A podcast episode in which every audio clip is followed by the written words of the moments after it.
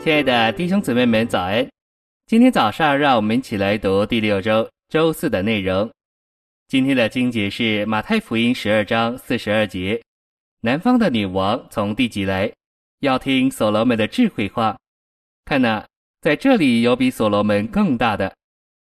历代志上二十八章十一到十二节：大卫将殿的廊子、旁屋的样式指示他儿子所罗门。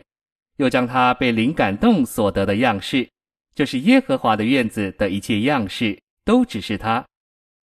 晨星未央，以色列的君王虽然很多，但只有两位是最能预表基督的，一位是大卫，一位是所罗门。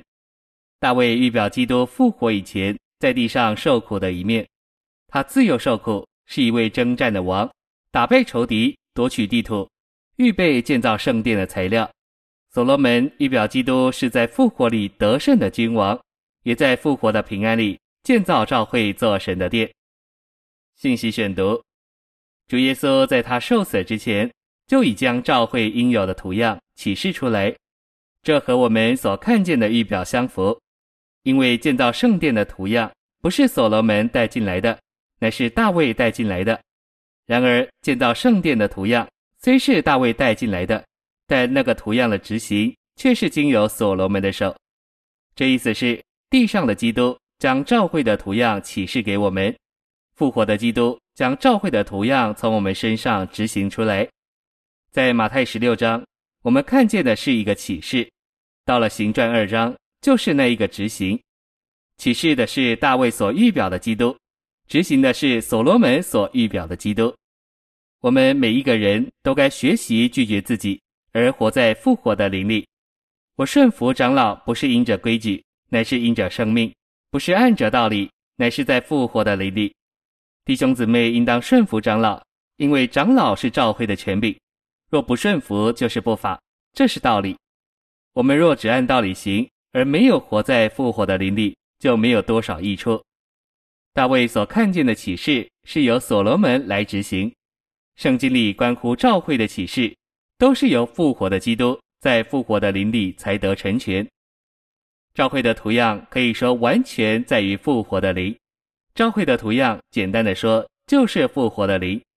什么时候我们活在复活的灵里，什么时候就是所罗门建殿的事实成就在我们身上，也是大卫建殿的图样成全在我们身上。今天召会的难处在于我们有大卫的图样，却没有所罗门的执行。我们有启示，有道理，却没有多少复活的灵显出来。我们不该紧紧抓住道理，我们必须让主复活的灵在我们里面破碎我们。我们不能把道理当作章本，也不能仅仅把圣经的根据当作保障。由圣经启示的预表可以看见，大卫所带来的图样，必须在所罗门身上才得以执行。所有圣经里的启示。必须在复活的灵里才得以成全。当我们都活在复活的灵里，我们在侍奉主的事上，或是在教会里，才能没有争执，而有属灵的实际。我们若肯伏在圣灵的权柄之下，就会在争论的当时，发觉还是有自己有肉体，而愿意服下来说：“神，我可以讲道理，但我这个人不对，我只好停在这里。”这似乎很消极，然而此时。召会的图样就要显在我们里面，这就是所罗门把大卫所启示的执行出来。谢谢您的收听，愿主与你同在，我们明天见。